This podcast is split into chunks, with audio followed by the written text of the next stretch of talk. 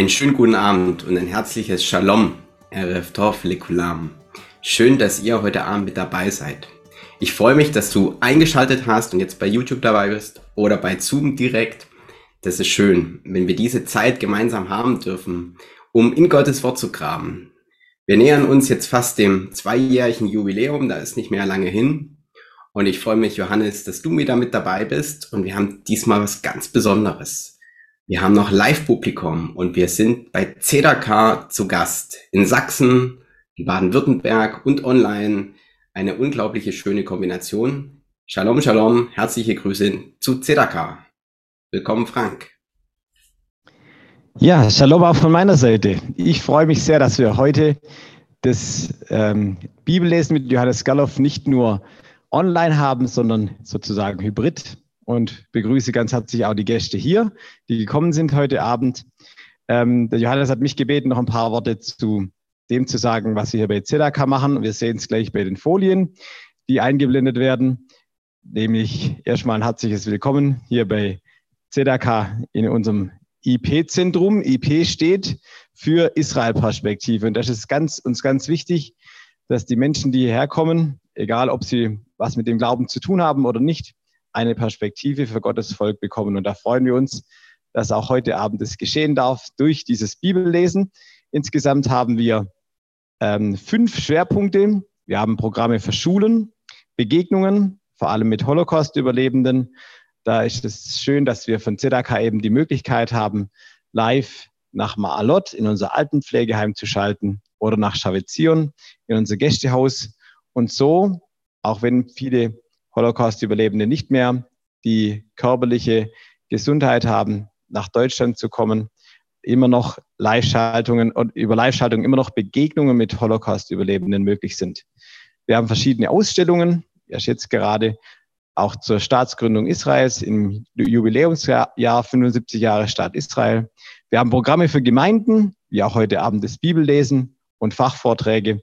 Und jetzt ganz neu sind wir kurz vor der Eröffnung unseres Escape Rooms, auch ähm, angesichts der, des Jubiläumsjahres zum 1948 Codename 1948.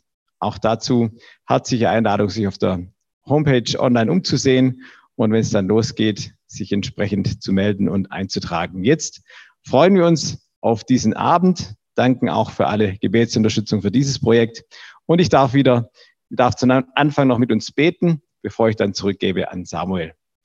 Vater im Himmel, danke für diesen Abend. Danke, dass wir dein Wort haben dürfen, dass wir hören dürfen und dass, durch das wir immer wieder Perspektiven geöffnet bekommen von dir her. Für unser Leben, für unser Miteinander, auch für dein Land und Volk. Und wir danken dir, dass Johannes heute Abend hier sein kann und wir das so kombiniert live und online diese Veranstaltung haben dürfen. Und wir bitten dich um dein Reden. Wir bitten dich, dass du ihm deine Worte in den Mund legst und er uns tiefer hineinführen kann in das, was dir wichtig ist. Und dass du uns die Ohren öffnest, um zu hören, zu verstehen, was du uns sagen möchtest, auch durch diesen Vortrag. Vielen Dank dafür, Herr. Amen. Lieber Samuel, dann gebe ich zurück wieder an dich. Vielen lieben Dank dir, Frank. Und es ist schön, so miteinander unterwegs zu sein im ja, Reich Gottes, für Gottes Volk und Land und auch mit Gottes Wort. Und ich freue mich einfach, dass wir diesen Abend haben dürfen. Und ich möchte zwei Dinge noch voranstellen. Erstens, recht herzlichen Dank für deine, für eure Gebete für diese Sache. Wir merken, dass das relativ herausfordernd ist, ähm, technisch gesehen verschiedene Schnittstellen zu haben, YouTube, Zoom, Chat und Handzeichen und dies und jenes. Und eigentlich geht es uns gar nicht um das, sondern um Gottes Wort. Und danke, dass wir hatten technische Störungen vor zwei, drei Monaten und dass ihr das einfach im Gebet mittragt. Das ist mir wichtig, der erste Punkt. Der zweite Punkt einfach auch herzlichen Dank für deine, für eure Spenden, dass ihr das ermöglicht, dass Johannes da sein kann, ob nun aus Jerusalem oder jetzt live, dass wir das so in Verbundenheit für unseren Herrn tun dürfen, um Beziehung zu lernen, wie er sich Gott, Mensch, Mensch, Mensch, die Beziehungsebene gedacht hat. Ist mir einfach wichtig. Herzlichen Dank da an dieser Stelle für eure Unterstützung. Ja, wir waren das letzte Mal im Bibeltext bis Kapitel 4, Vers 24 gekommen. Und ja, Johannes, wir haben dich noch gar nicht gesehen. Jetzt bist du da. Jetzt möchte ich dich mal begrüßen, dass du auch sichtbar wirst für unsere Online-Gäste. Ein, einen herzlichen guten Abend, äh, auch an die, die hier sitzen. Es sind drei, vier, fünf hier. Sehr schön. Also drei, vier, fünf. Die Bibel sagt ja, wo zwei oder drei versammelt sind, bin ich mitten bei Ihnen. Und äh, wir haben ja bei YouTube über 50, bei Zoom muss ich schauen, sind wir 12. Also in Summe irgendwie so 60, 70 Leute. Von daher ist das schön, egal auf welcher Plattform, einfach miteinander in der Bibel und Gottes Wort verbunden zu sein. Ich möchte uns den Text lesen. 1. Mose Kapitel 4. Ich lese nochmal ab Vers 23, damit wir die letzten Verse von Kapitel 4 noch mit haben und dann bis Kapitel 5. Ein ähm, paar Verse rein. Ich lese nach der Elberfelder Übersetzung heute. 1. Mose Kapitel 4 ab Vers 23. Und Lamech sprach zu seinen Frauen, Ada und Zilla, hört meine Stimme. Frauen Lamechs, horcht auf meine Rede. Einen Mann erschlug ich für meine Wunde und einen Jüngling für meine Strieme. Wenn kein siebenfach gerecht wird, so Lamech siebenundsiebzigfach. Und Adam erkannte seine Frau wiederum, und sie gebar einen Sohn und gab ihm den Namen Seth. Denn Gott hat mir einen anderen Nachkommen gesetzt anstelle Abels, weil kein ihn erschlagen hat. Und Seth, auch ihm wurde ein Sohn geboren, und er gab ihm den Namen Enosch. Damals fing man an, den Namen des Herrn anzurufen. Dies ist das Buch von Adams Geschlechtern. An dem Tag, als Gott Adam schuf, machte er ihn im Gleichnis Gottes. Mann und Frau schuf er sie, und er segnete sie und gab ihnen den Namen Mensch, an dem Tag, als sie geschaffen wurden. Und Adam lebte 130 Jahre und zeugte einen Sohn in seinem Gleichnis, nach seinem Bild, und gab ihm den Namen Seth. Und die Tage Adams, nachdem er Seth gezeugt hatten, waren 800 Jahre und er zeugte Söhne und Töchter. Und alle Tage Adams, die er lebten, waren 930 Jahre und er starb. Und Seth lebte 105 Jahre und zeugte Enos. Und Seth lebte, nachdem er Enos gezeugt hatte, 807 Jahre und zeugte Söhne und Töchter. Und alle Tage Seths waren 912 Jahre und er starb. Und Enosch lebte 90 Jahre und zeugte Kenan. Und Enosch lebte, nachdem er Kenan gezeugt hatte, 815 Jahre und zeugte Söhne und Töchter. Und alle Tage Enosch waren 905 Jahre und er starb. Und Kenan lebte 70 Jahre und zeugte Mahalalel. Und Kenan lebte, nachdem er Mahalalel gezeugt hatte, 840 Jahre und er zeugte Söhne und Töchter. Und alle Tage Kenans waren 910 Jahre und er starb. Und Mahalalel lebte 65 Jahre und zeugte Jered. Und Mahalalel lebte, nachdem er Jered gezeugt hatte, 830 Jahre und zeugte Söhne und Töchter. Und alle Tage Mahalalels waren 895 Jahre und er starb. Und Jered lebte 162 Jahre und zeugte Henoch. Und Jared lebte, nachdem er Henoch gezeugt hatte, 800 Jahre und er zeugte Söhne und Töchter. Und alle Tage Jereds waren 962 Jahre und er starb. Und Henoch lebte 65 Jahre und zeugte Methuselach. Und Henoch wandelte mit Gott, nachdem er Methuselach gezeugt hatte, 300 Jahre und zeugte Söhne und Töchter. Und alle Tage Henochs waren 365 Tage. Und Henoch wandelte mit Gott, und er war nicht mehr, denn Gott nahm ihn weg. Und Methuselach lebte acht, nein, 187 Jahre und zeugte Lamech. Und Methuselach lebte, nachdem er Lamech gezeugt hatte, 782 Jahre und zeugte Söhne und Töchter. Und alle Tage Methuselachs waren 969 Jahre und er starb. Und Lamech lebte 182 Jahre und zeugte einen Sohn. Und er gab ihm den Namen Noah, dem er sprach, dieser wird uns trösten über unsere Arbeit und über unsere Mühe, unserer Hände wegen des Erdbodens, den der Herrn verflucht hat. Und Lamech lebte, nachdem er Noah gezeugt hatte, 595 Jahre und er zeugte Söhne und Töchter. und alle Tage Lamechs waren 777 Jahre und er starb. Soweit der Bibeltext. Dank Samuel. Ich möchte immer wieder Mut machen, dass wir viel mehr Bibel lesen. Und da gibt es dann natürlich diese Texte und keine Sorge, äh, diesen langweiligen Stammbaum, den machen wir nicht heute Abend, den machen wir das nächste Mal. Also das nur als Vorwarnung. Ich wurde sehr zweimal insgesamt angesprochen. Wir dürften auf keinen Fall die beiden letzten Verse von Kapitel 4 überspringen, weil wir angekündigt haben, dass wir heute miteinander 1. Mose 5, die Verse 1 und 2 machen. Also wir sehen noch mal kurz zu den letzten beiden Versen von Kapitel 4, wobei ich offen zugeben muss, ich hatte eigentlich vor, diese Verse dann zu Beginn des nächsten Males mit reinzunehmen, weil es beides Mal darum geht, dass der Adam noch einmal einen Sohn bekommen hat, nämlich den Seth oder Shet. Und ähm, dass Eva ihm diesen Namen gegeben hat, weil sie gesagt hatte, ich habe hier eine neue Grundlage bekommen an Stelle von Abel, den der Kain erschlagen hat. Und dann wurde dem Seth ein Sohn geboren und den nannte er Enosch. Und Vielleicht mache ich jetzt doch eines. Ich, ich hake hier einmal nach, weil es jetzt heißt, zu der Zeit wurde angefangen oder fing man an, den Namen des Herrn anzurufen.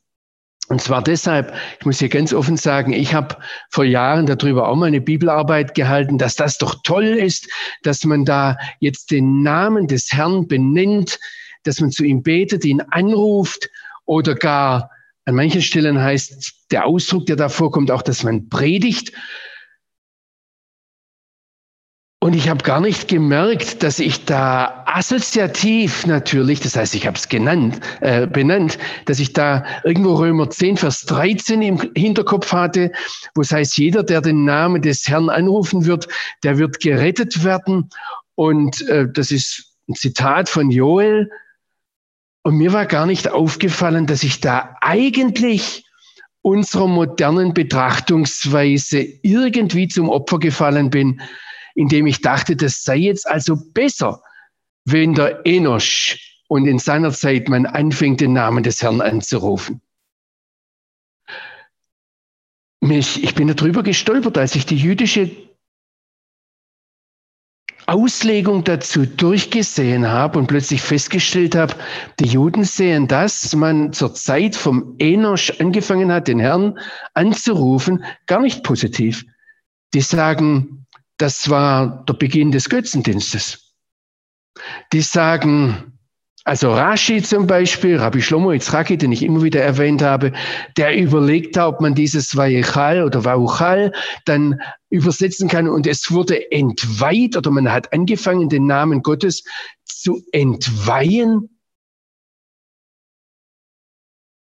Ich möchte ganz viel Mut machen, an solchen Dingen drüber nachzudenken.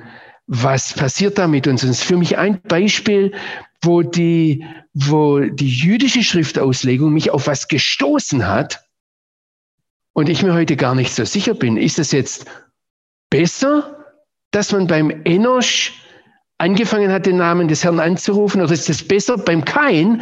Da hat Gott noch ganz unmittelbar mit dem Kain gesprochen. Also der Kain aus unserer Sicht heute der hatte den Status eines Propheten. Es gibt heute wenig Leute, zu denen der Herr so direkt, so unmittelbar spricht, wie damals zum Kain.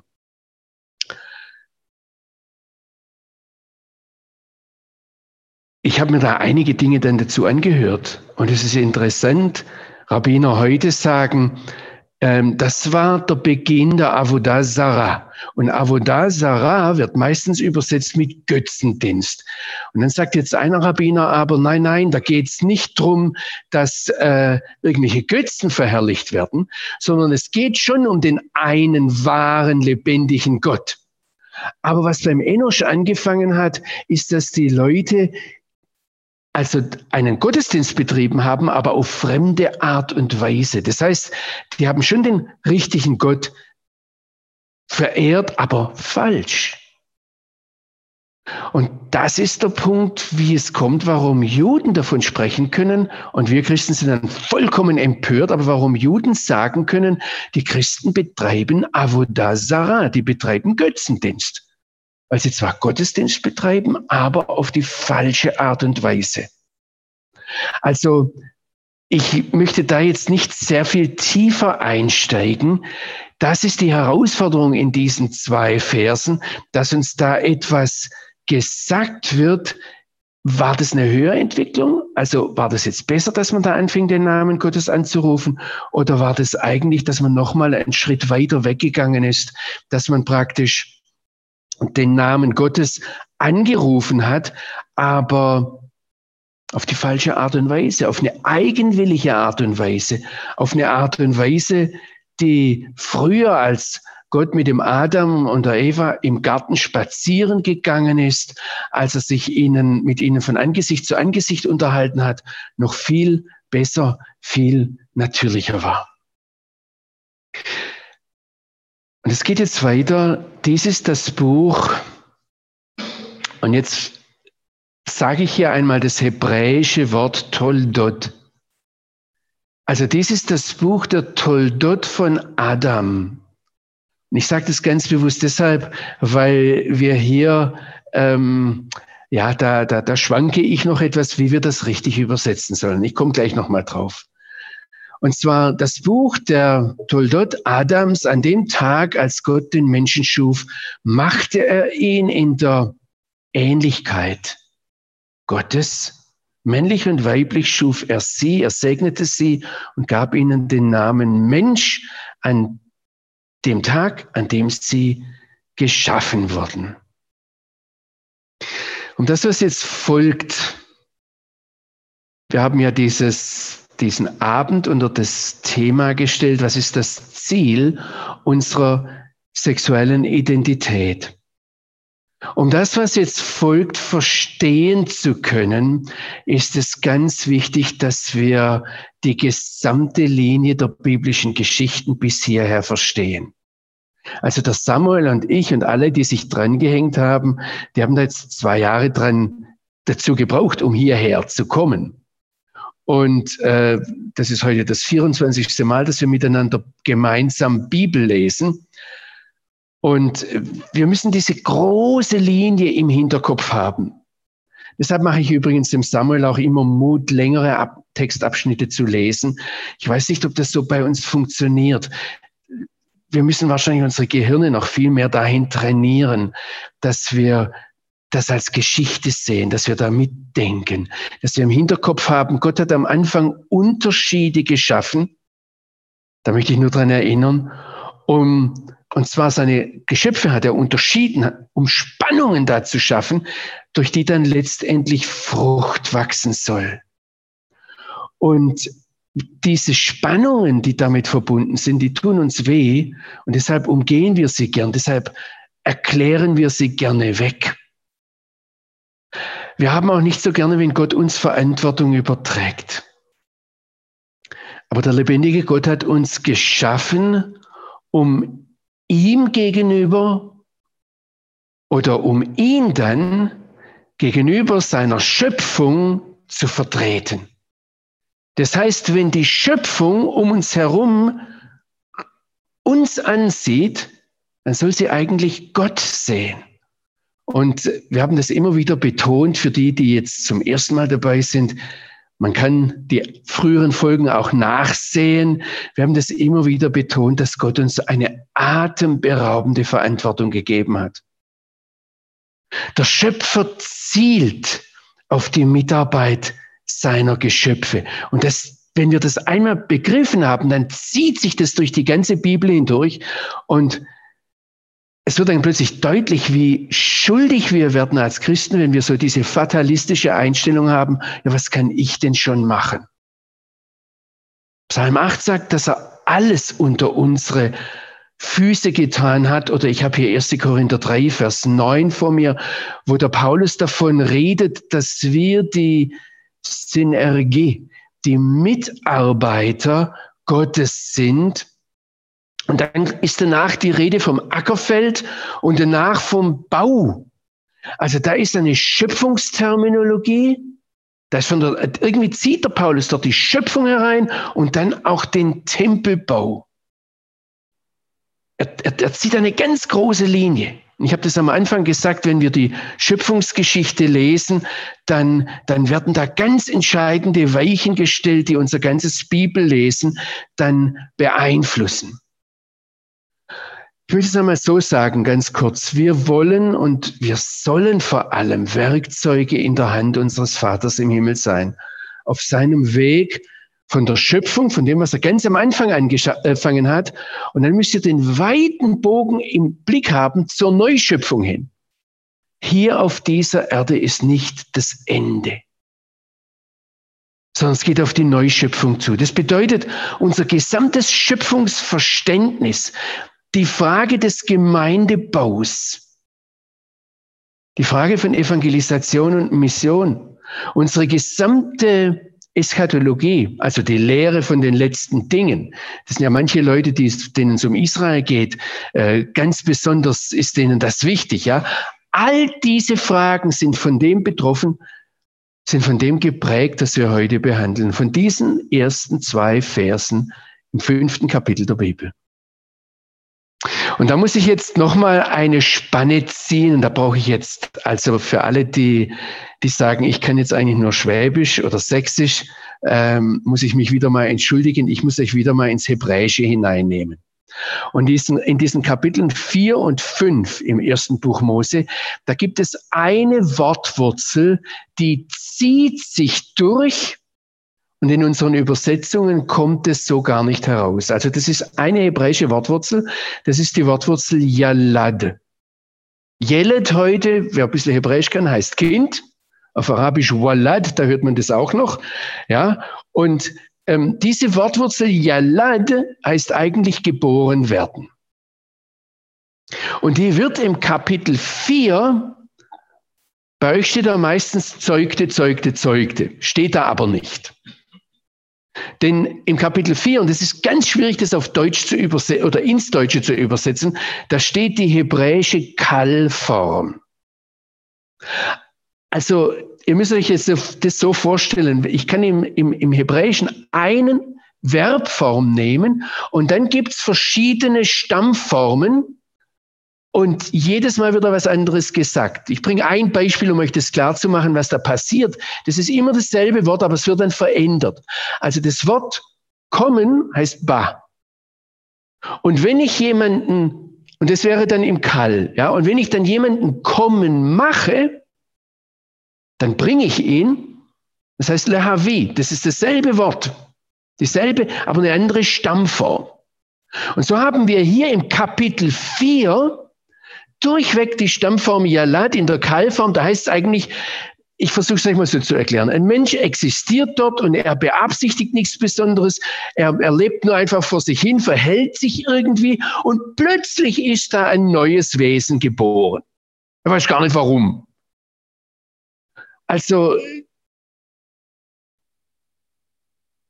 in Kapitel 4, Vers 18, da wird die Passivform, das verwendet. Bei uns ist es geboren werden, also eigentlich ist es für die Mutter jemanden gebären oder für den, der geboren wird, Schwerstarbeit.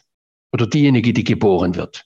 Wir können uns da alle nicht mehr dran erinnern, aber das war so die erste richtige harte Arbeit, die wir als Menschen hinter uns gebracht haben, dass wir da aus diesem Mutterleib rausgekommen sind. Ja, und deshalb ist es auch eigentlich eine, eine, eine, eine Aktivform. Jetzt gibt es eine Passivform und die kommt zum Beispiel in Ver, äh, ähm, Kapitel 4, Vers 18 vor. Da wird die Geburt von Irad beschrieben und ähm, ich habe das dann so übersetzt, also dem, dem Henoch wurde der Irad geboren. Der Henoch wusste gar nicht, was da passiert ist. Und ich habe das dann übersetzt, es wurde aus Versehen, wurde der geboren. Oder vielleicht sogar, sagen die Rabbiner, gegen seinen Willen. Auf jeden Fall in Kapitel 4 beim Kain, da werden, da kommen die Leute so aus Versehen auf die Welt. In Kapitel 5 jetzt, da verändert sich etwas grundlegend. Da wird eine Hifil-Form verwendet. Das ist von, ich habe euch vorhin das Wort äh, kommen und dann bringen, also kommen machen. Da ist es, da wird die Hifil-Form von Yalat verwendet. Das ist richtig dann äh, übersetzt, dass jemanden jemand zeugt oder aber, dass er ihn geboren werden macht. Also, was da passiert ist und was der Unterschied ist zwischen Kapitel 4 und Kapitel 5, da macht der Vater ganz bewusst und ganz gezielt etwas, damit dann die Geburt des Kindes passiert. Der verursacht die Geburt und zwar wahrscheinlich im Gehorsam gegenüber dem göttlichen Gebot, dass der Sohn geboren wird. Ist das jetzt alles zu kompliziert? Mir kommen immer wieder Leute und sagen, ah, wenn du mit dem Hebräischen anfängst, dann wird es so unverständlich. Da stecken aber ganz faszinierende Dinge drin. Und deshalb habe ich das Wort Toledot auch stehen lassen, weil es heißt jetzt als Überschrift, das ist jetzt das Buch der Toledot Adams. Warum ist es so eine wichtige Sache? Ihr müsst euch überlegen, diesen Satz greift der Matthäus auf und damit beginnt das Neue Testament. Das heißt, hier von hier aus nimmt das Neue Testament es auf und, und dann heißt es, dort ist das Buch der Toldot von Jeshua, dem Messias, von Jesus, dem Christus. Und die Toldot, da ist jetzt wieder die Wortwurzel Yalad drin. Und deshalb wird es oft übersetzt als Geschlechtsregister oder der Stammbaum, also der Buch des Stammbaums und das, das, ja immer, Geschlechtsregister oder die, es gibt da unterschiedliche Übersetzungen. Manchmal reden sie sich auch drumrum. Ähm, wisst ihr, was der Unterschied ist zwischen einem Stammbaum oder einer Genealogie und von Toldot? Der Unterschied ist, ich kann meinen Stammbaum zusammenstellen, ich kann ihn zur Kenntnis nehmen, ich kann mich dafür schämen oder ich kann stolz darauf sein, aber ich kann ihn nicht verändern. Der steht fest. Das ist etwas, was mir gegeben wird. Toldot sind etwas, was derjenige, dessen Toldot das sind, ganz bewusst formt im Gehorsam gegenüber dem, was Gott ihm gesagt hat. Und ihr merkt hier, dass hier, dass hier sich was total verändert. Also wenn, wenn wir in Matthäus 1 äh, übersetzen, das ist der, das Buch der Toldot von Jesus Christus, dann ist das das, was Jesus Christus bewirkt hat, nicht sein Stammbaum. Und dann ist es wahrscheinlich die Überschrift über das ganze Neue Testament oder über das Matthäus-Evangelium und nicht nur über die ersten 17 Verse. Da verändert sich ganz viel. Ich werde über dieses Toldot, äh, da, da, da habe ich schon lange einen Artikel im, im Ofen und ich werde den in nächster Zeit mal auf unsere Webseite stellen. Wenn jemand davon informiert werden möchte, darf er mir eine Mail schreiben, also über unsere Webseite Gerloff, C-O-I-L, da äh, findet ihr auch unten dran immer bei bei diesen Aufnahmen, könnt ihr mir eine kurze Mail schicken und einfach bloß Artikel reinschreiben, dann werde ich euch davon ähm, informieren, wenn dieser Artikel raus ist. Ich werde aber noch wahrscheinlich etwas dran brüten müssen, aber ich hoffe in den nächsten Wochen, vielleicht auch Monaten, aber wird er kommen, ja, auf jeden Fall. Aber was jetzt interessant ist, das erste Mal taucht dieses Wort Toldot auf, wo es heißt von Himmel und Erde in 1. Mose 2, Vers 4. Und keiner von den Übersetzern wusste so richtig, wie soll ich das übersetzen? Und jetzt taucht es hier noch einmal auf. Und ich glaube, dass das eine eine ganz, ganz wichtige Sache ist, dass am Anfang die Toldot vom Himmel und Erde da waren und jetzt sind die Toldot vom Adam. Und da wird eine Parallele gezogen. Wir werden das gleich sehen, so wie Gott zur, Himmel, zur Erde gesagt hat, bring hervor. Und die Erde dann was hervorbringen musste, so wurde das auch zum Adam gesagt, dass er was hervorbringen soll. Wenn wir jetzt ins Thema einsteigen und ich möchte, ich möchte schon zu diesem Thema, was ist das Ziel unserer sexuellen Identität, möchte es darunter zusammenpacken. Da muss ich sagen, dass schon in, in den vergangenen äh, Folgen immer wieder Leute mit E-Mails zu mir kamen und Ich habe hier eine E-Mail vor mir von der Petra Winter, die sagt, irgendwie lässt mich der Gedanke nicht los, dass ein Mann ohne Frau nicht vollkommen ist. Also für die Rabbiner war das ganz wichtig, dass hier in 1. Mose 5, Vers 1 steht, dass Gott den Mann in, oder den Menschen in seiner Ähnlichkeit geschaffen hat. Und dann hieß es, heißt es, männlich und weiblich schuf er sie. Und dann geht es weiter und dann gab er ihnen den Namen Mensch oder Mann. Wir hatten darüber eigentlich schon in 1. Mose 1 gesprochen, dass Gott, und das greift der Schreiber hier auf, ja, ähm, dass Gott den Menschen als männlich-weiblich sieht. Und die Rabbiner kommen da zu der Aussage, dass ein Mann nur ein Mensch ist, wenn er eine Frau hat. Also ein Mann ohne Frau ist kein Mensch. Das hat natürlich den Christen nicht gefallen. Und wir alle sind davon ganz stark geprägt. Ich, ich sehe auch jetzt schon, wie es in uns kratzt ja, wenn wir so etwas hören. Und da, deshalb haben die, die mittelalterlichen Zensoren des Talmud, die haben natürlich den Talmud angesehen und haben dann gesagt, da gibt es bestimmte Stellen, die müsst ihr verändern, ihr Juden. Und deshalb steht da in den zensierten Ausgaben des Talmud, ein Jude, der keine Frau hat, ist kein Mensch. Weil natürlich die katholische Kirche das nicht stehen lassen wollte, dass alle ihre Priester keine Menschen sind. Aber wir haben hier diese Aussage.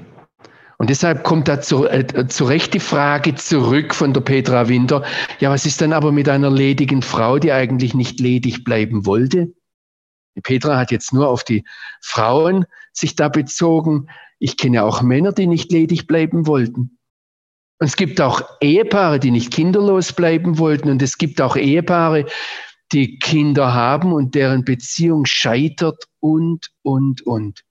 Es gibt unendlich viele Schicksale, die das, was die Bibel uns als Zielvorgabe vor Augen malt, gar nicht leben können, auch wenn sie das wollten. Und das deutet schon der Herr Jesus an.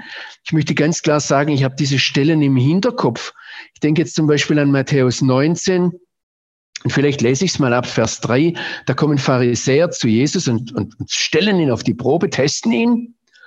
Und dann fragen sie, darf ein Mann seine Frau wegen jeder Schuld entlassen? Und er antwortete, Jeshua, Jesus antwortet, habt ihr nicht gelesen, dass der Schöpfer sie von Anfang an männlich-weiblich geschaffen hat? Und dann sagte er, deshalb wird ein Mann seinen Vater und seine Mutter verlassen und seiner Frau anhangen und die beiden werden ein Fleisch sein. So sind die beiden nicht mehr zwei, sondern ein Fleisch. Und dann sagt Jeshua, was Gott zusammengefügt hat, soll ein Mensch nicht auseinanderreißen. Und darauf sagen die Pharisäer, ja, aber pass mal auf, wie kommt es dann, dass der Mose uns befohlen hat, ihr einen Scheidebrief zu geben und sie zu entlassen. Das heißt, wenn ein Mann seine Frau äh, scheidet, dann befolgt er ein Gebot von Mose.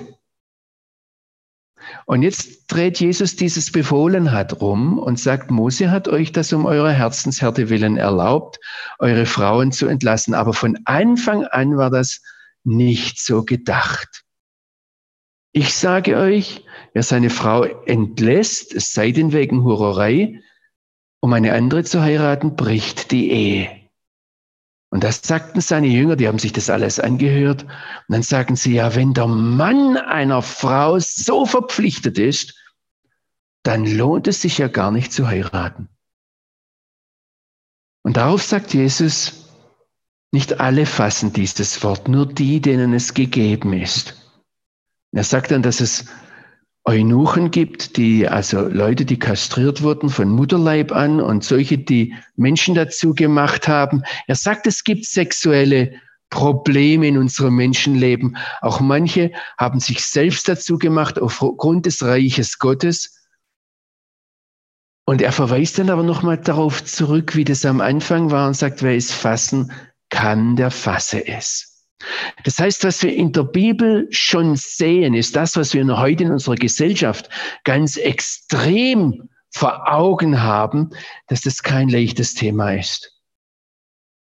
Und ich weiß es sehr wohl, dass die Bibel, wenn ich dann nicht etwas übersehen habe, aber in der Bibel sehe ich kein einziges Beispiel einer wirklich guten, ungetrübten, ich sage jetzt einmal Modell-Ehe. Das bedeutet jetzt aber nicht, dass das richtig ist, was wir als Christen Jahrtausende lang gemacht haben.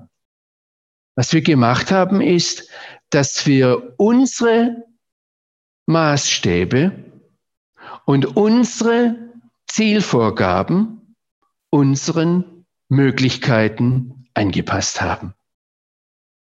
Und dann kommen vielleicht sogar Deformationen vor. Das können charakterliche sein, das können Deformationen sein, die sich bei uns eingeschlichen haben über Generationen hinweg, weil wir darunter leiden, unter den Sünden der Väter und Mütter. Sagt die Bibel auch ganz klar, das geht über Generationen hinweg. Und was dann ganz langsam passiert, und das geht bis hinein in unsere Bibelauslegungen, in unser Denken und unsere Bibelübersetzungen, dass Gottes ursprünglicher Plan irgendwie zweitrangig wird oder dann sogar irrelevant oder dass uns Gottes ursprünglicher Plan verrückt erscheint. Ich habe das gemerkt in den vergangenen 24 oder 23 Folgen. Ich habe Mails bekommen. Ich weiß auch, dass Leute richtig böse auf mich waren für das, was ich gesagt habe und haben mir gesagt, ja, du verstehst ja gar nicht, wie das ist, ledig zu sein. Du hast ja eine tolle Familie. Ich möchte etwas Persönliches reinbringen, was mir nicht ganz leicht fällt, aber ich glaube, dass es wichtig ist, dass ich das hier einfach sage. Ich, ha, ich kenne, ich habe in der eigenen Familie, ich habe im engeren Fried Freundeskreis schwierige und zerbrochene und kinderlose Ehen. Ich habe in der eigenen Familie offen gelebte Homosexualität. Es gibt in unserer Familie nicht nur Leute, die fromme Filmchen machen, sondern auch solche, die ihren Lebensunterhalt mit Pornografie verdienen. Ich weiß, was es bedeutet, aus dem Elternhaus zu flüchten mit dem Gedanken, wenn das, was ich da erlebt habe, Ehe bedeutet, dann will ich niemals heiraten. Ich weiß aus meiner unmittelbaren Umgebung, dass sexueller Missbrauch Auswirkungen hat auf Kinder und Schwiegerkinder über Generationen hinweg. Ich will das jetzt alles nicht zu nah ausmalen, aber in den vergangenen Monaten hatten wir in unseren messianischen Gemeinden in Israel einen Fall, wo ein Mann seine Frau ermordet hat. Wenn nachher jemand kommt ich weiß, dass Leute aus meiner Familie auch das sehen und ihr mich fragt, ja, wen hast du da gemeint und wen dort? Ich werde zu all diesen Aussagen keine näheren Aussagen machen. Ihr braucht gar nicht kommen. Ich möchte nur sagen, ich habe bestimmt an vielen Stellen, also ich bin kein Experte, aber ich habe nicht keine Ahnung. Ich lebe in dieser Welt wie jeder von euch. Und der Apostel Paulus hat es für die letzte Zeit vorausgesehen, wenn er in 1 Timotheus 4 schreibt, der Geist sagt ausdrücklich, in den letzten Tagen werden einige vom Glauben abfallen, sie werden Irrgeistern und dämonischen Lehren anhängen. In der Heuchelei von Irrlehren werden sie ihrem eigenen Gewissen ein Brandmal aufdrücken. Also ein schlechtes Gewissen ist nicht immer von Gott. Jetzt passt auf, Sie verbieten zu heiraten. Paulus spricht es hier an. Und ihr wisst, wer der Paulus war. Ich kenne auch die ganzen anderen Aussagen, die von ihm betont werden.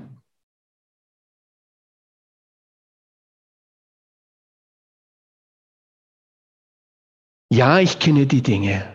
Und ja, ich bin nicht weltfremd. Ich sehe, was in der Bibel steht.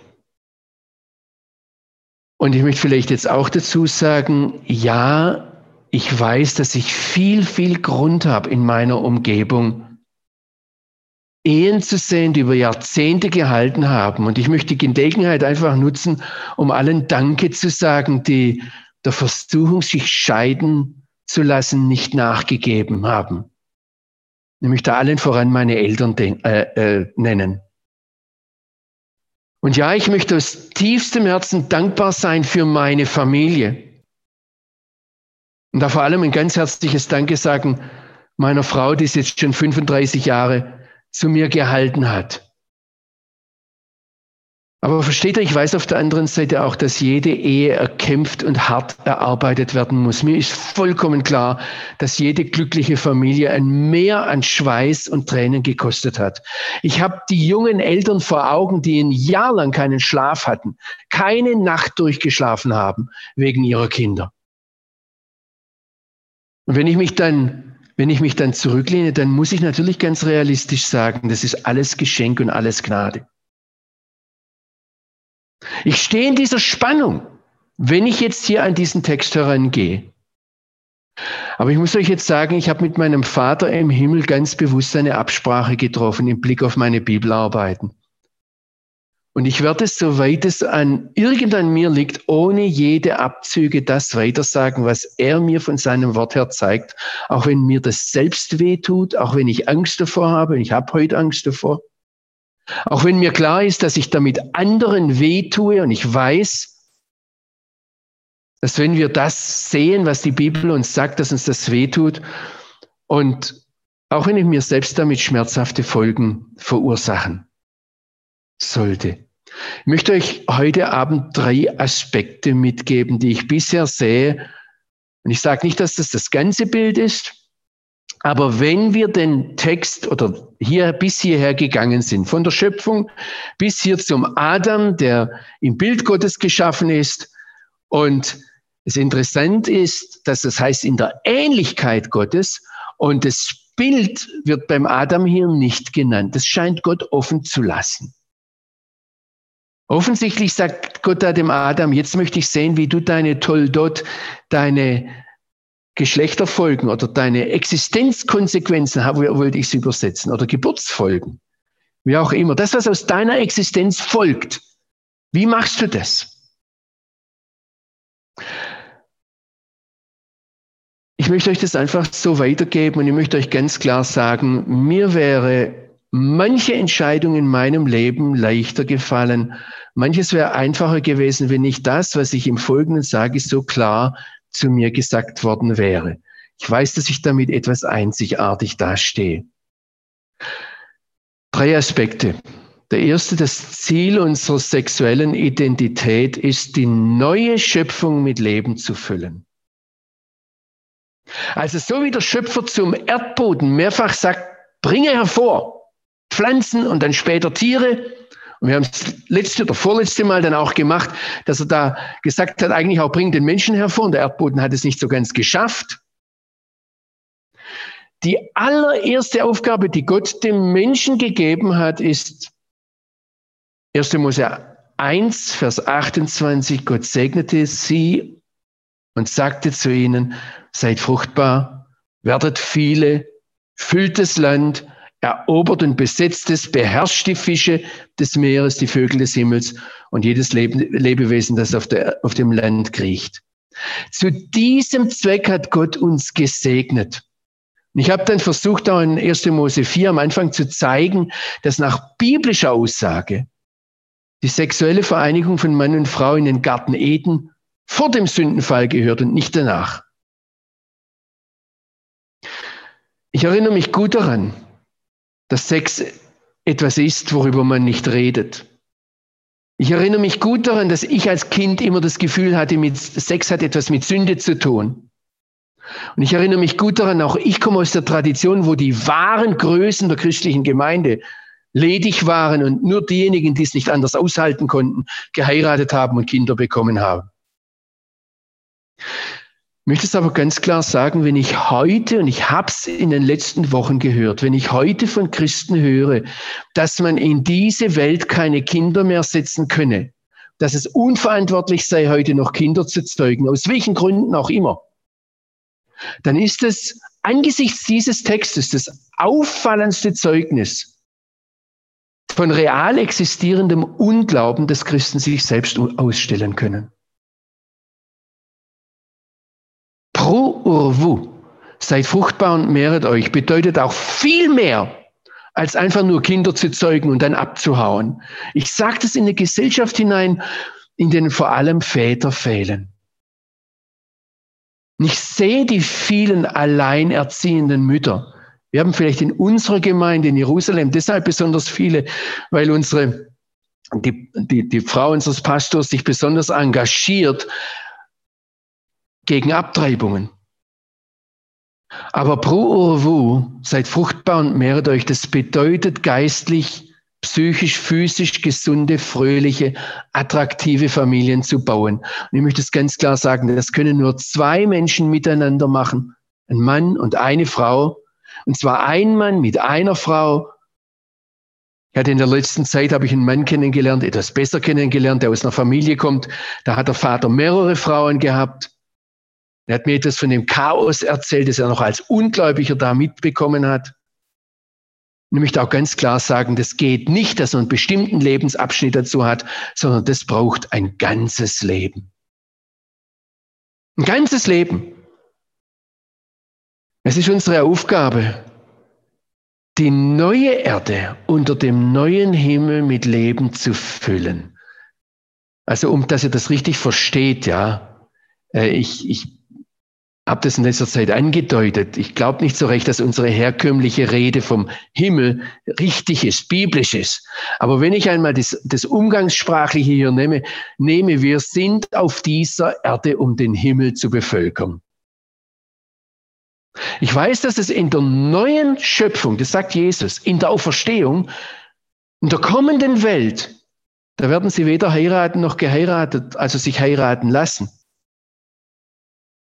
sondern nur wer hier auf dieser Erde geboren wird, wird in der neuen Welt sein können.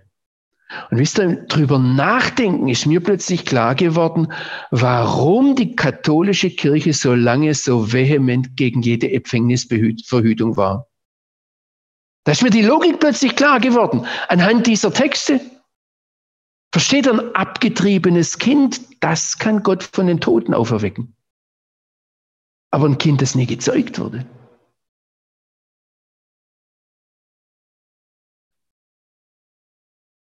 Und ich bin überzeugt, dass das der Grund dafür ist, warum Gott diese erste Schöpfung, und mancher von euch mag das Seufzen der Schöpfung genauso wie ich spüren, warum er diese erste Schöpfung, in der so viel so problematisch ist, warum er sie so lange lässt, weil noch nicht alle geboren wurden, die er einmal in der neuen Himmel, äh, im neuen, auf der neuen Erde und dem neuen Himmel haben möchte. Er kann nur von den Toten auferwecken, was vor, zuvor gezeugt wurde. Und da braucht er dich. Es ist unsere Aufgabe als Jesus-Nachfolger, als Menschen, deren Leben von der Bibel geprägt ist, diese große, atemberaubende, für uns heute unvorstellbare Ziel nicht aus den Augen zu verlieren und es vor der Welt zu bezeugen. Ihr lieben Kinder, in diese Welt hineinzusetzen, ist das größte, unmissverständlichste Zeugnis für Hoffnung, das zwei Menschen miteinander ablegen können. Und es können übrigens nur zwei Menschen miteinander. Lasst euch nicht täuschen. Und es ist nicht nur das Zeugen, sondern es ist das Familiebauen. Und da brauchen die Kinder einen Vater und eine Mutter. Und diese Perspektive sollte unsere Gemeinde prägen und ganz besonders auch, und das möchte ich hier ganz klar sagen, denkt weiter, wenn dieser eine Zielpunkt bleibt, wie sieht es dann aus, wenn Gott jemanden in die Ehelosigkeit führt?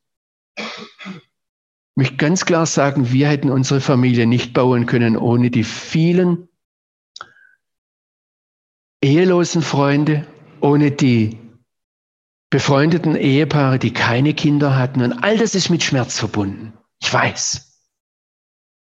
Aber vielleicht gewinnt, wenn wir dieses Ziel sehen, dass unser Zielvorgabe ist für unsere sexuelle Identität, Kinder auf diese Welt zu bringen, die dann Gottes neue Welt, neue Schöpfung bevölkern.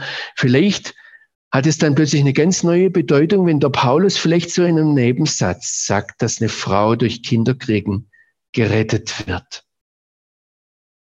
Ich möchte nur was anstoßen. Ich kann nur was anstoßen, indem ihr weiterdenkt. Das Ziel unserer sexuellen Identität ist zweitens, den Schöpfer gegenüber seiner Schöpfung zu repräsentieren. Ich habe das vorhin schon ganz kurz angedeutet. Hier in 1. Mose 5, Vers 1, da heißt es, dass Gott den Adam erschaffen hat in der Ähnlichkeit Gottes, aber das Bild ist hier weggelassen, das in Kapitel 1 noch vorkommt.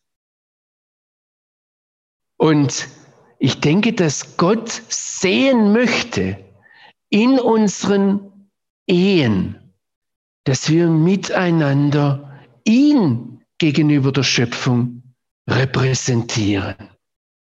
Der Paulus schreibt in 2. Korinther 3, Vers 18, da steht er, da, da triggert so manches los, wenn man fragt, ah, wir sollen in das Bild hineinwachsen. Der Paulus sagt, dass wir verwandelt werden in sein Bild. Und jetzt denkt mal drüber nach, nur als Frau und Mann gemeinsam sind wir in der Ähnlichkeit Gottes geschaffen. Das kann keine Frau, das kann kein Mann allein. Das können auch nicht zwei Männer, das können nicht drei Frauen. Es kann nur ein Mann mit einer Frau. Und ja, nur ein Leben lang.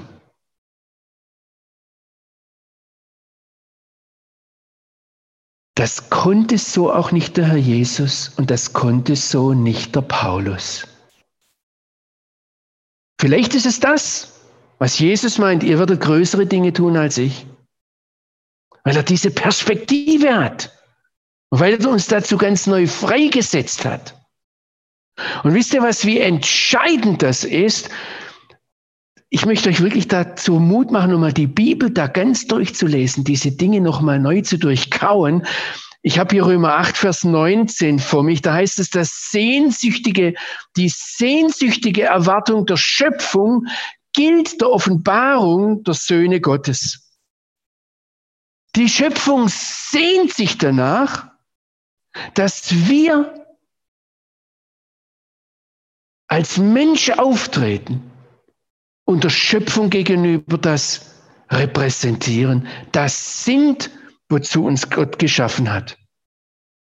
Und jetzt kommt noch ein drittes. An das habt ihr vielleicht am Anfang schon gedacht.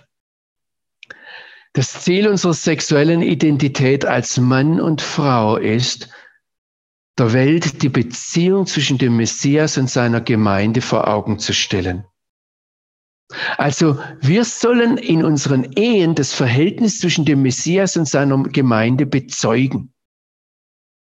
Und noch einmal, auch dafür gilt, der Paulus als Unverheirateter konnte das so nicht. Jesus allein konnte das auch nicht. Ich meine, er ist ja ein Teil in dieser Beziehung. Als Ehepaar sollen wir das. Paulus schreibt in Epheser 5, ihr kennt die Stelle, wir sind Glieder an seinem Leib. Was er hier ins Bewusstsein ruft, ist, und das ist vom Schöpfungsbericht von Anfang an angesetzt, wenn einer denkt, er könne heilig werden allein, wenn einer denkt, er könne etwas erreichen im Reich Gottes allein,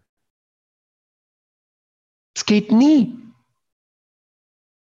Gerade da, wo unsere Beziehungen am schwierigsten sind, am deprimierendsten, am peinlichsten, gerade da wir sind Glieder an seinem Leib. Und dann zitiert er, deshalb wird ein Mensch seinen Vater und seine Mutter verlassen und seiner Frau anhängen. Die beiden werden ein Fleisch sein. Paulus schreibt, dieses Geheimnis ist groß. Ich rede aber über den Messias und über die Gemeinde. Darum soll ein jeder bei euch seine eigene Frau lieben wie sich selbst. Die Frau aber soll dem Mann mit Ehrfurcht begegnen. Und versteht ihr, da kann sich keiner rausreden. Wenn meine Frau mir gegenüber mich sich verhält und ich finde es absolut daneben, dann kann ich immer noch fragen, wie würde sich jetzt der Herr Jesus der Gemeinde gegenüber verhalten? Ich kann euch x Beispiele zeigen, wo sich die Gemeinde gegenüber dem Herrn Jesus mehr als unmöglich verhalten hat. Guckt in die Kirchengeschichte hinein. Nein, guckt in die Welt heute hinein. Guckt in die Gemeinden hinein, wie sie sind. Wenn ihr als Frauen sagt, ja, aber mein Mann, der müsste wie Jesus sein. Wenn ihr tatsächlich mit Jesus geht, wenn ihr tatsächlich im Gespräch mit ihm seid, zumindest geht es mir so, dass es eine ganze Reihe Dinge gibt, die ich schlicht nicht verstehe. Und dann kann ich mir immer noch überlegen, okay, ich weiß, Herr, dass du da bist. Okay, du sagst mir jetzt nicht alles, wie ich es gerne hören möchte und wie du mir sagen solltest aus meiner Sicht. Aber dann gibt es immer noch den Punkt, wie soll ich mich, auch wenn ich meinen Herrn nicht verstehe, mich als Gemeinde meinem Herrn gegenüber verhalten.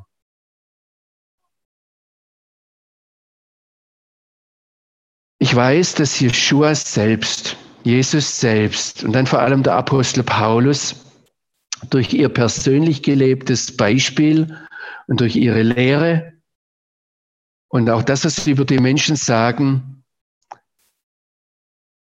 zeigen, dass es ein erfolgreiches, fruchtbares Leben gibt, auch wenn man Single ist. Das habe ich jetzt alles nicht bezweifelt. Und wenn jemand hier zuhört, der alleinstehend ist, der hat sich wahrscheinlich viel mehr Gedanken darüber gemacht. Und ich bin, finde große Klasse, dass es immer mehr Kurse für Singles gibt und dass es auch spezielle Gemeindeveranstaltungen für Ledige und Alleinstehende gibt. Das ist gut so. Aber warum ich jetzt so viel Nachdruck darauf gelegt habe, ist, wir leben heute in einer Gesellschaft, wo die Schwierigkeit, die es bedeutet für ein junges Ehepaar, diese Schöpfungsauftrag an erste Stelle zu stellen. Und ihr lieben Väter, die die Schwiegerkinder antanzen sehen, wenn ihr sagt, aber der soll zuerst mal so viel verdienen, dass er sich das leisten kann, eine Frau zu heiraten und dann, warum kommt ihr nicht und zahlt dafür? Warum wir sind heute so eine wohl, also so eine, eine wohlständige Gesellschaft, wie sagt man da, so eine Gesellschaft voller Wohlstand. Warum ermöglichen wir das nicht denen, die sagen, wir, wir nehmen diesen Schöpfungsauftrag in Angriff? Da ist was kaputt, da ist was verdreht in unserer Gesellschaft. Ich habe das selbst erlebt, als unsere Nummer drei geboren ist, dass jemand mir einen Brief geschickt hat und gesagt hat, wie geht es eigentlich, ein Kind nach dem anderen in die Welt zu setzen und nur von Spenden zu leben. Ich muss euch ganz offen sagen, an vielen dieser Dinge, die ich heute gesagt habe, habe ich auch ein schlechtes Gewissen. Was ich euch gesagt habe, habe ich nicht gesagt, weil ich das ganz toll gelebt habe und weil ich sage, guckt mich als Beispiel an. Ich habe ein Abkommen mit meinem Herrn, das zu wiederholen, was in der Bibel steht. Und prüft selbst nach. Wir dürfen die Ausnahme, und ledig zu bleiben, ist eine Ausnahme. Und ich habe jetzt überhaupt nichts über Werte gesagt, aber wir dürfen die Ausnahme nicht zur Regel erklären. Und das hat die Kirche über Jahr, zwei Jahrtausende gemacht, indem sie gesagt hat, die besonders Geistlichen, das sind die Ledigen. Und damit die Regel außer Kraft gesetzt. Sodass dann das, was Gott sich ursprünglich für seine Schöpfung gedacht hat, plötzlich als nebensächlich, als zweitrangig, als weniger wert oder gar verachtungswürdig erscheint. Ihr Lieben, es war für mich ein tiefer Kampf.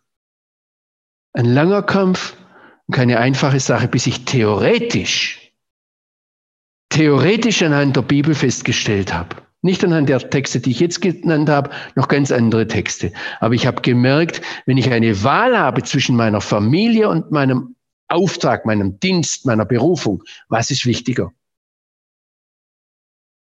Und das sollte kein Christ, der an der Bibel fundiert ist, länger als eine Sekunde nachdenken müssen.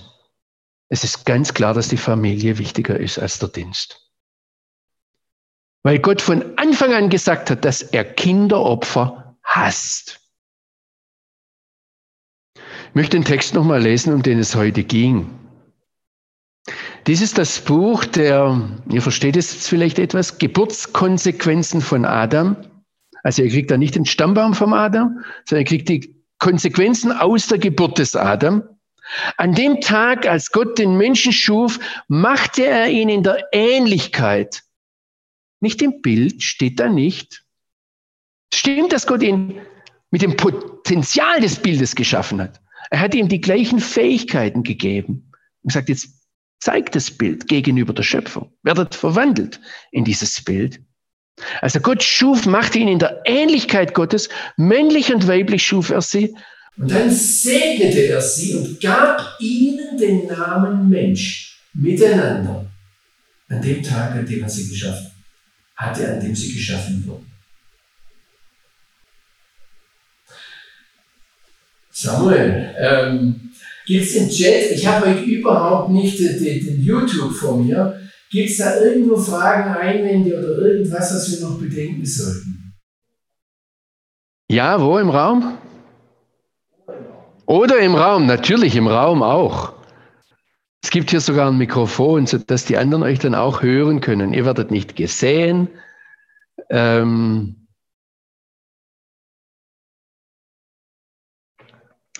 Ihr habt gemerkt, dass diese Dinge sich etwas angesammelt haben. Im, also es ist, man muss die Linie sehen, von der wir hergekommen sind, um und ich habe aber gedacht, dass das der Punkt ist, wo wir das jetzt einmal einfach mal zusammenfassen können. Und ihr merkt, dass da auch ganz viel noch, wir müssen dann neu anfangen, auch als Gemeinde neu anfangen, drüber nachzudenken und daran konkret zu arbeiten. Jetzt meldet sich doch jemand da oben.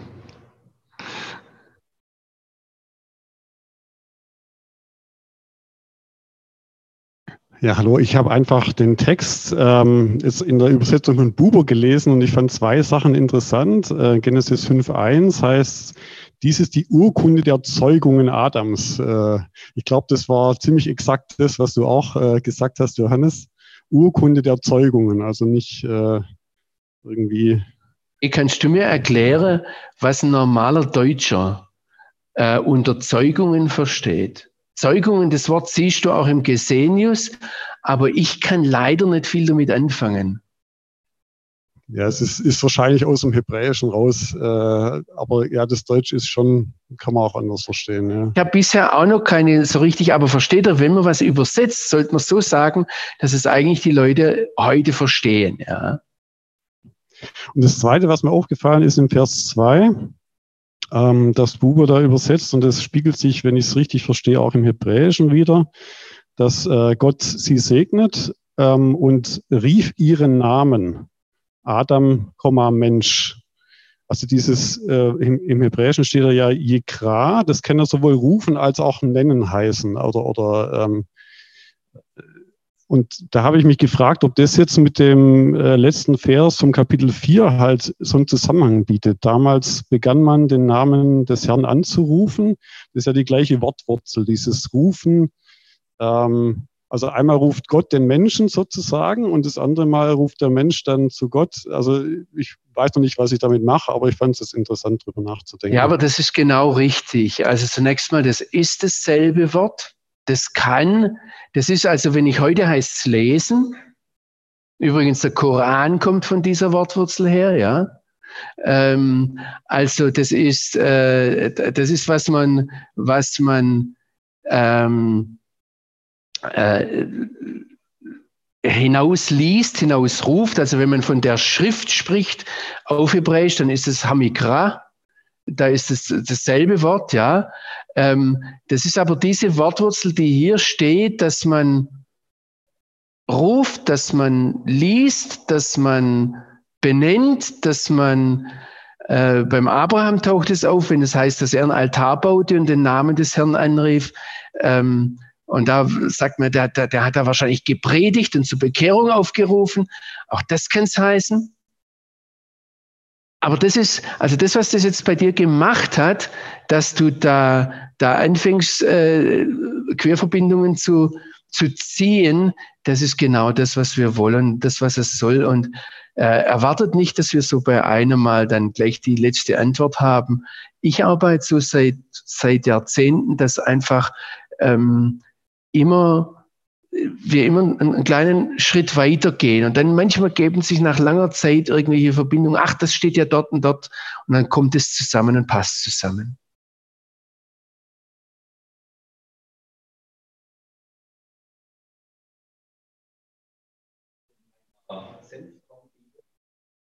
fängt Matthäus an mit äh, Ursprung, der Ursprung Jesu. Also diese äh, das Geschlechtsregister. Wie, wie ist der Ursprung übersetzt? Ist das äh, korrekt in dem Fall? Das steht, also da gibt es ein Problem, aber das, das sind all die Dinge, die versuche ich in dem Artikel zumindest anzureißen. Ob ich sie dann beantworten kann auf eine verständliche Art und Weise, das ist im, im Moment noch was in mir arbeitet. Da steht das Wort äh, Biblos, also Biblos Genesios. Also Genesis steht da. Und äh, Genesis heißt natürlich irgendwie äh, Schöpfung, ja. Übrigens die äh, die Septuaginta, also die griechische Übersetzung, macht es da und manchen stellen sich etwas einfach.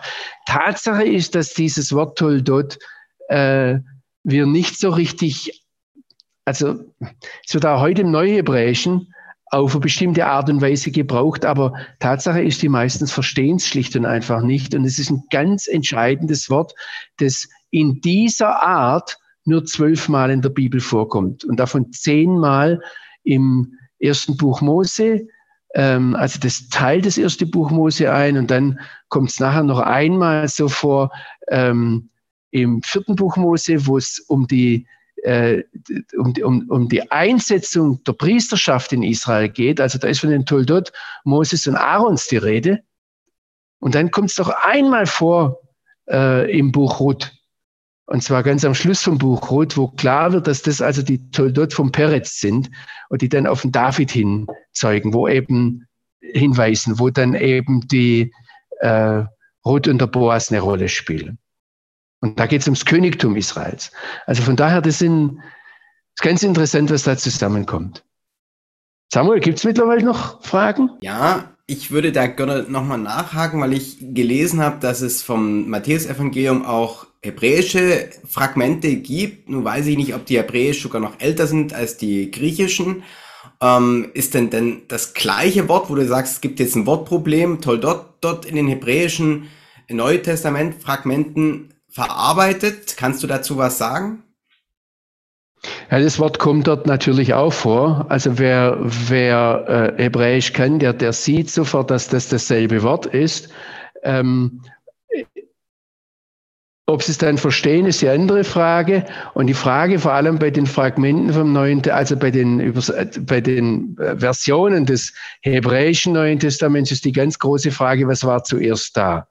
Ist es, äh, ist es eine hebräische Übersetzung vom, vom griechischen ursprünglichen Neuen Testament oder, oder war das ein ursprünglich auf Hebräisch geschriebenes äh, Matthäus-Evangelium? Und da gibt es manche Diskussionen, was überhaupt keine Frage ist, dass das Griechisch vom Matthäus-Evangelium ein Griechisch ist, das ein hebräisch denkender Mensch geschrieben hat. Okay. Deshalb ist es auch relativ einfach, gerade bei so einem Begriff dann zu sagen, das ist relativ unumstritten, dass der Matthäus das im Hinterkopf hatte. Okay.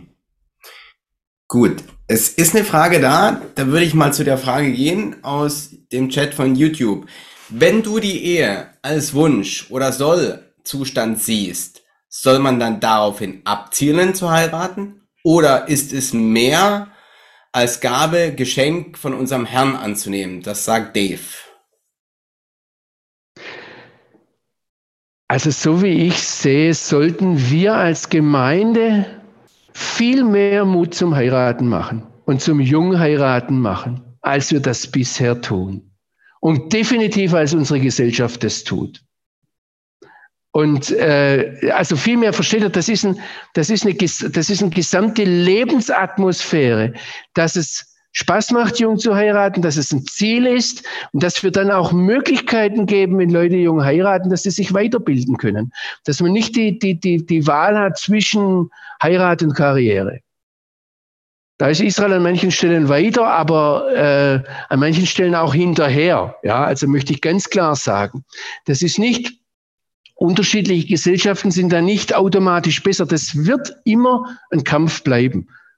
Aber wenn ich heute Müttern Mut gemacht habe, dass ihr vielleicht das Wichtigste, wenn wir einmal vor dem Vater im Himmel stehen, wenn ihr euch aufgeopfert habt und ihr euch eure Karriere und was weiß ich was hingegeben habt für eine Familie und ihr werdet heute, kriegt nicht mal eine gescheite Rente oder wie auch immer das ist, ja, äh, ihr habt wahrscheinlich in den Augen Gottes das Wertvollste gemacht, was es überhaupt, was überhaupt möglich ist. Danke dir, Johannes. Es sind keine weiteren Fragen jetzt da, weder bei Zoom noch bei YouTube. In Schockstarre. Dann würde ich sagen, ähm, dann würde ich sagen, wir beten einfach noch miteinander. Sehr gern, lieber Johannes. Lass uns gemeinsam beten. Ähm, ist der Frank bei dir in der Nähe, dann können wir das auch gerne gemeinsam tun. Naja, aber warum betest du nicht, Samuel? Ja, dann machen wir das. Vater im Himmel, wir loben und preisen deinen Namen. Du hast uns heute wieder ganz tiefe Einsichten gezeigt und wir haben vielleicht manches gehört, aber noch nicht alles verstanden und manches darf und kann auch arbeiten bei uns, mit uns, in uns, mit dir in der Verbindung. Herr, wir dürfen fragen, was du willst, einmal als allgemeiner Wille, aber dann auch von jedem ganz persönlich, wo jedes Umfeld, jede Umgebung auch anders ist und nicht für den einen das und für den anderen was anderes auch dran ist. Herr, gib Weisheit und Gnade, dass wir das bedenken. Herr, ich bitte dich um deinen guten Heiligen Geist, dass du uns führst in diesen Gedanken. Herr, wir loben und preisen deinen Namen und geben dir die Ehre über allen diesen Dingen, denn du willst das Leben und du bist der Schöpfer des Lebens und wir loben und preisen dich. Amen. Ich möchte noch eine Sache einfach dazufügen, dass du uns in der Praxis zeigst, wie wir das leben sollen. Dass du uns Buße schenkst, wo wir Buße tun müssen, auch als Gemeinde, auch in unserer Theologie. Und dass du uns miteinander zeigst, als Gemeinschaft, als dein Leib, als Gemeinschaft von Ledigen und Verheirateten, als Gemeinschaft von Menschen, die viele Kinder haben und Menschen, die gar keine Kinder bekommen, wie wir das in diese Welt hinein leben, praktisch, mutmachend, was du dir mit diesen Aussagen gedacht hast. Vater, segne du uns und mach du uns zum Segen, um deines heiligen Namens willen. Amen.